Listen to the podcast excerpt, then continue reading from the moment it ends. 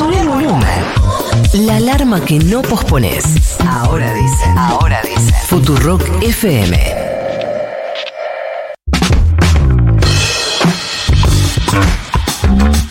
Ya está en línea con nosotros el candidato a jefe de gobierno de Unión por la Ciudad. Hablamos de Leandro Santoro, parte del debate de candidatos que hubo eh, anoche. ¿Qué tal, Leandro? Nico Fiorentino te saluda. ¿Cómo estás? ¿Qué haces, Nico? Buen día. Buen día. Ayer te crucé justamente en la, en la TV pública, ahí muy todavía Ah, sí. en, en caliente, y decías que era muy difícil hacer una evaluación eh, en ese momento. Hoy, ya transcurridas un par de horas, eh, ¿solo dormiste o pudiste hacer una evaluación también? No, no, dormí nada más y atendí. Ya es la segunda radio que atiende, imagínate. Eh, ¿Vos cómo lo viste el programa? El debate. Personalmente, eh, me gustan mucho Sí. los entrevistados que piden la opinión de periodistas, porque si algo que queremos los periodistas es opinar, ¿sabes? Eh, no, me Claro. parece que el, el formato es, eh, es bastante aburrido, como tiene, tiene pocos momentos Claro. para un, para un intercambio. Que me parece que termina siendo lo, eh, lo más rico. También me pareció, te cuento lo que dije en la, en la apertura del programa. También me pareció que Sí. eh, Jorge Macri estaba parado en un lugar bastante cómodo, que es el que, el que tiene este menos cosas en juego, me, me- pa- para mí como, como que está más cómodo, y que eh, Ramiro Marra fue con un, eh, un blanco y con un par de dardos y el, la- el- el blanco estaba a tu cara. Mm. Eh, ¿Y a mí? o sea, ¿Cómo me viste? No, a vos me, me parece que estabas bien. Quiero hacerte preguntas sobre eso. Me hizo. mm, em, me hizo bastante ruido al final cuando convocaste a los eh, votantes de eh, Martín Lustó desde el, Recién escuchábamos el audio. Desde el amor, y a mí me, me daba la sensación de que por ahí eh, el enfoque tenía que ser más em, de carácter estratégico, más si querés, o, algo. Tampoco, eh, tampoco me pagan por ser asesor, por estar- mi idea puede estar equivocada, pero digo, em, por ahí me parece más interesante convocarlos desde lugar de, bueno, si hay, hay votantes de Lustó que no quieren más al macrismo acá, tienen, tienen en mí una O sea, ¿vos querés que yo vaya al debate a decir lo mismo que decimos los afiches? Eh, bueno, sí, eh, Ramiro Marra lo hizo. No, no. A ver, vamos, vamos por parte. A ver, La, porque uno, primero, el debate es un show. Eh, en un minuto y medio, que es lo que te dan, es imposible desarrollar coincido. ningún tema. Y acá es cada bloque tenía eh, por lo menos cuatro o cinco temas. O sea, vos tenías cuatro, salud, educación, género y no me acuerdo qué otra más, en un solo bloque, un minuto y medio es imposible. Segundo, eh, los cruces son interesantes cuando no están planteados desde la descalificación personal y para eso tenés que tener gente adulta, eh, que no era el caso de todos, sí era el caso de la mayoría, pero no era el caso de todos los que estábamos anoche. En tercer lugar, la apelación particularmente a lo de Martín Lustó, que es el final, es una cosa muy sencilla. Yo creo que la gente que lo votaba a Martín, lo que percibe es que la ciudad es inhumana, que es una ciudad que es indiferente frente al dolor de los padres y de los hijos que no tienen vacantes en los colegios, que es indiferente frente al problema de la gente que no consigue alquilar. Hay un problema de corazón, de sensibilidad, de amor. Para mí, eh, para, a ver, por ahí vos, vos la ves distinta, pero que puede sintetizar bien hacia dónde queremos ir. Yo trabajé toda la noche sobre un eje, que era el eje ciudad de los negocios o ciudad para las personas, Sí. porque estos tipos lo que han hecho es, atrás de cada, de cada servicio público, de cada necesidad, han hecho un negocio. ¿Por qué la comida en los colegios es un asco, es mala? Eh, ¿viste? Inclusive hay pibes que se descomponen. ¿Y por qué después que los pibes se descomponen, las empresas siguen siendo las mismas que proveen los servicios? Y básicamente porque es un negocio. ¿Entendés? Sí. Eh, ¿Por qué no se regula Airbnb? A ver, que es uno de los problemas que están teniendo todas las capitales del mundo. Eh, y bueno, porque los tipos firmaron un convenio secreto con Airbnb, que se abstienen de hacer eh, acciones legales. ¿Qué convenio secreto firmaron con Airbnb? Nosotros nos enteramos porque el ex legislador de Filipo presentó un 109, que es un pedido de información, a- de acceso a la información pública, Sí. y ahí el gobierno de la ciudad reconoce que firma un acuerdo donde se abstiene de hacer, fíjate que hay una nota en página 12, googleala y te va, Vamos a buscar. te va a aparecer, eh, donde se firma un acuerdo secreto y los tipos reconocen que acuerdan con la plataforma abstenerse de hacer acciones legales, pero obviamente como dicen que tiene cláusulas secretas no lo comentan, pero confirman que tiene cláusulas secretas. Es un delirio. Em, Leandro, el, el sistema de votación que se va a usar en la ciudad de Buenos Aires, otro más distinto al que se usó en Las Paso y también distinto al que se usó hace dos años y también distinto al que se usó hace cuatro años. Em, ¿Crees que en términos estratégicos te favorece o te perjudica? Ni me favorece ni me perjudica, ni a mí ni a ninguno. La gente sonsa no es. La gente sonsa no es. Así que, ¿por qué? Por decir por lo de Marra, que decía que lo perjudicaba a él. Sí. Fue el único que hizo el planteo. Sí. a ver, ley también salió tercero en la ciudad de Buenos Aires. No, no, no cambia mucho.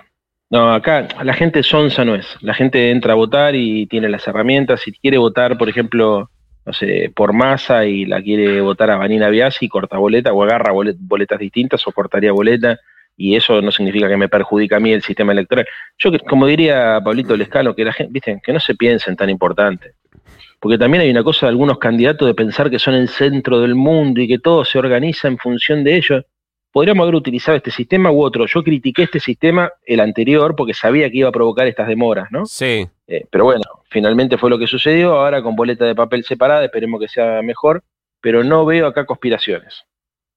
Eh, cuando te tocó eh, em, cruzarte o en realidad intervenir con eh, Marra, está, claro, aparte no es siquiera que lo, detecté yo, lo dijo él del minuto uno, ¿qué tal? Buenas noches, vengo a envenenar a Leandro Santoro porque mi, función acá es tratar de salir segundo. Lo, aclaró al principio y al final de todas sus intervenciones, pero em, en un momento eh, vos medio que sugerís que tenías dos o tres cosas que por las cuales podrías haberle pegado medio por debajo del cinturón a, Marra y se la perdonaste porque venía una semana en la que había hablado a favor de, no sé, de las invasiones españolas, a eh, el, porno para, para la educación sexual integral, digo. Em, ¿Se lo perdonaste? Sí. Y seguiste. Sí, pero, pero, no, por, por, caridad, ¿eh? O sea, primero, es evidente que el tipo esta semana tuvo una mala semana. No, no, creo que haya ningún argentino que se haya enterado de su existencia y que tenga una buena impresión. De verdad lo digo. Yo creo que todo el mundo se da cuenta. Segundo, creo que lo que busca es que este, hagamos esto, que vos y yo, que hablemos de él, ¿no? Entonces también hay un punto de decir, che, ¿qué haces? ¿Aclarás una posición amplia sobre este tema? Yo hoy me toca salir viste, no sé, aclarar, bueno, no sé si a defender, pero explicarte a vos qué quiso hacer él, todo raro, pero era lo que él buscaba, que estuviéramos hablando de él, ¿me entendés? Ahora, Marra fue tres veces candidato en la ciudad. Las tres veces salió tercero. Primero fue en el 19, fue candidato del peronismo no kirchnerista. Salió tercero. Después fue en el 21, con Mila y en la boleta, salió tercero. Después fue en Las Paso esta, también salió tercero. Y nominalmente salió cuarto, sacó el 12% de los votos. Entonces, todo lo demás es la, el biribiri que le arma a los periodistas para que hablen de él. Y muchos periodistas van y, uy, sí, a ver, la gente no es onza. Acá, viste, ya ley, que es más articulado que Marra, blandiendo motosierra, no le cae bien a los porteños. este, vos, inclusive a los porteños conservadores, de derecha, que por ahí hasta coinciden con sus ideas, pero lo ven actuar, no, no, no les cae bien. Imagínate de este chico. O sea, a mí la verdad que, estoy seguro que a la audiencia de ustedes, y estoy seguro que a vos y a la gente que está ahí en la radio le habrá parecido lo mismo, que uno no termina de entender si esto es una actuación, un acting, viste, es da hasta vergüenza ajena a veces ver algunos comportamientos, ¿no? Bueno, hay que tratar de, de ayudarlo porque me parece que más allá de que él sienta que en el corto plazo le garpa, en el largo plazo el desprestigio y del ridículo es muy difícil volver. Sí, para, mí hay una pregunta a hacerse, Leandro, quien habla es Leandro Santoro, diputado nacional y eh, candidato a jefe de gobierno de la de Buenos Aires, eh, que es si esos formatos eh, televisivos, que yo coincido plenamente con vos, es la política transformada en, en show, para mí el aporte que se hace en términos del debate público es bajo, pero bueno, no es más, no es más que mi opinión, es si, esto, si este tipo de formatos no termina favoreciendo a em, figuras como Ramiro Marra? A ver, le da más visibilidad, pero ¿qué, es que no sé qué decirte? Porque la verdad, o sea, ¿vos crees que un jefe de gobierno tiene que ser una persona centrada o tiene que ser una persona eh, emocionalmente desbordada? Eh, pregunto No, no, yo creo, la verdad es si las opciones son esas, eh, el hijo centrado. ¿Y vos crees que la gente más allá de que le puede entretener el personaje, puede elegir para gobernar una ciudad a una persona que grita que, y que además miente y descalifica. El caso de la persecución. Sí. No, él decía, me persigue. me- a, él lo- a ver, eh, la causa se le inician cuando Milei no estaba en política, en el 2020. Lo que pasa es que si vos me hacías Eh, esta y misma, si me hacías esta misma pregunta antes de las pasos, Leandro, eh, te me, preguntabas, ¿vos crees que casi un 30% de la población eh, votaría a, No puedo votar, a Javier no, Milei? le hubiese y, dicho que no. y la verdad es que, y si- si- viendo, viendo encuestas, te hubiese dicho, bueno, tal vez no sé si tanto, pero, mm, o sea, ya está pasando.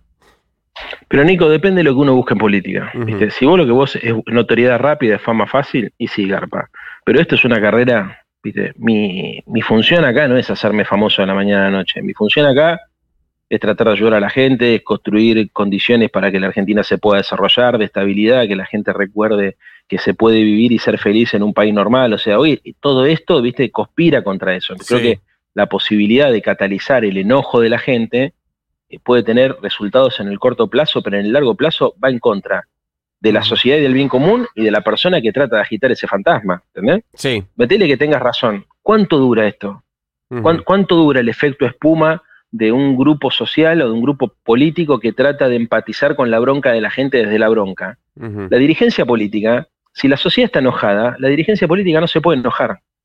Tiene que racionalizar, no tiene que reflejar eh, el enojo emocional. Porque si hay caos en la sociedad y caos en la política, eso es anomia, eso es un estado de descomposición, es una crisis eh, de hegemonía orgánica. ¿no? Una crisis orgánica o una, como diría Gramsci, ¿no? cuando se disuelven los lazos sociales. Y esto me parece que la sociedad en algún punto lo va a ver. Y te insisto con lo mismo, no tiene que ver con las ideas económicas ni con la visión del Estado, sino tiene que ver simplemente con el fanatismo. Si vos crees que sos el dueño de la verdad y que el que tenés enfrente eh, es cualquier cosa, un criminal, un tarado, bueno, ahí vas a tener un problema con el resto de la sociedad y por más que son esas victorias pírricas, por más Sí. que ganes en el corto plazo, no dura. Leandro, te hago la, la última. A mí personalmente me pasa que soy eh, muy malo discutiendo porque mis mejores argumentos se me ocurren cuando la discusión ya terminó, me pasa en la vida en general, así que eh, transcurrida ya casi 10, 11 horas desde que terminó el, el debate, ¿te quedó algo ayer el tintero dijiste, "Puta madre, ¿por qué, no lo, ¿por qué no lo dije? Te doy la oportunidad. No, porque no, no fui con muchas expectativas de fui sabiendo cómo era esto, ¿me entendés? No, gracias, no, no. Es que yo, a ver, yo estoy acá para desarrollar ideas. Eh, es muy difícil desarrollar ideas en un minuto y medio. Eh, salvo que te digan, bueno, hablemos solamente de un tema y tengas Claro. enfrente un interlocutor racional, como puede ser vos en este caso. Pero después los medios de comunicación, me parece que a la gente le sirven para construir una impresión de la otra persona. Eh, no creo que nadie en serio, viste, diga, ah, bueno, aprendí de algo escuchando una nota en la radio o viendo un debate de políticos en la televisión. Me parece que lo que uno tiene que tratar, sí, Te, no, te hago una pregunta más que se me ocurrió ahora. ¿Le van a pedir ya que... eh, debe ser la mejor. Eh, probablemente, probablemente. En Mm. realidad eh, viene, es una cuestión más de eh, inquilino. Eh, le van a pedir, ya que mostró cierto desacuerdo con el código urbanístico, le van a pedir a Jorge Macri que no como candidato, sino como ministro de gobierno de la ciudad, mande un proyecto antes, ahora, ya, a la legislatura. No, eso es una chicana. Así que, ¿qué va a estar en contra del código urbanístico? Él dice que está en, co- en contra del código urbanístico porque el electorado de zona norte de la ciudad está a las puteadas con el PRO, que es donde el PRO es más fuerte, porque hicieron un desastre con la construcción y con la especulación inmobiliaria. No está- ni, me, ni me lo toma en serio, dan algunas modificaciones, pero ellos representan en Vicente López lo mismo que la reta en la ciudad. Mirá si serán malos que La Nación le sacó un artículo diciendo que era un pésimo intendente, y hablaba, eh, viste que yo en un momento le dije, Jorge, dice La Nación, mi pregunta fue, que firmaste 500 excepciones, pim, pum, pam, que fue lo Sí. que dice el diario, ¿no es cierto? No, no son tantas. A ver, sí, no sé, si no sé, porque hay, lo que te estoy diciendo es real, son 500, ¿viste? Porque Sí. hay una discusión que consideran excepciones. ¿Qué son las excepciones?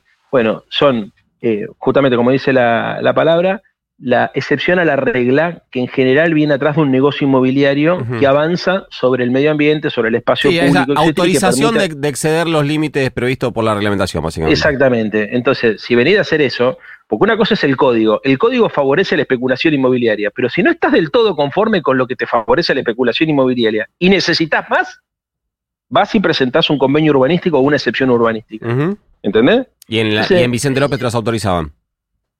Todo. A ver, si las, también supongo que deben tener oyentes ustedes, Vicente López, pregúntenle a la gente o métanse en la compu y se van a dar cuenta que lo que les estoy diciendo es verdad. Ellos sancionaron el código urbanístico en el 2018. Ujú. En el 2019 lo modificaron y en el 2021 llamaron un concurso para hacer excepciones al código y el Ejecutivo firmó más de 100. ¿Entendés? O sea, vos sancionaste la ley, la modificaste y al año subsiguiente llamaste un concurso para violar la ley. Clarísimo. No sé, qué, o sea, es muy, sí, eh, pero esto es difícil hablar en un debate. Te entiendo Porque perfectamente si porque. yo empiezo a decir esto, salta el otro y me cruza, ¿me entendés? No, estás mintiendo. Y ah, la gente dice, uy, ¿estará mintiendo a- Yo no miento. y además pasa otra cosa que demanda una atención del televidente que Claro. a ver si efectivamente Exacto. está hablando de eso. Eh, te agradecemos mucho la nota. Quien eh, hablaba era Leandro Santoro, diputado nacional por la Ciudad de Buenos Aires y además candidato a jefe de gobierno. Un abrazo, Leandro. Ya había cortado, mira, eh, 10 minutos para las 9. En Ahora dicen lo que tenés que saber antes de que termine el programa y comience tu día.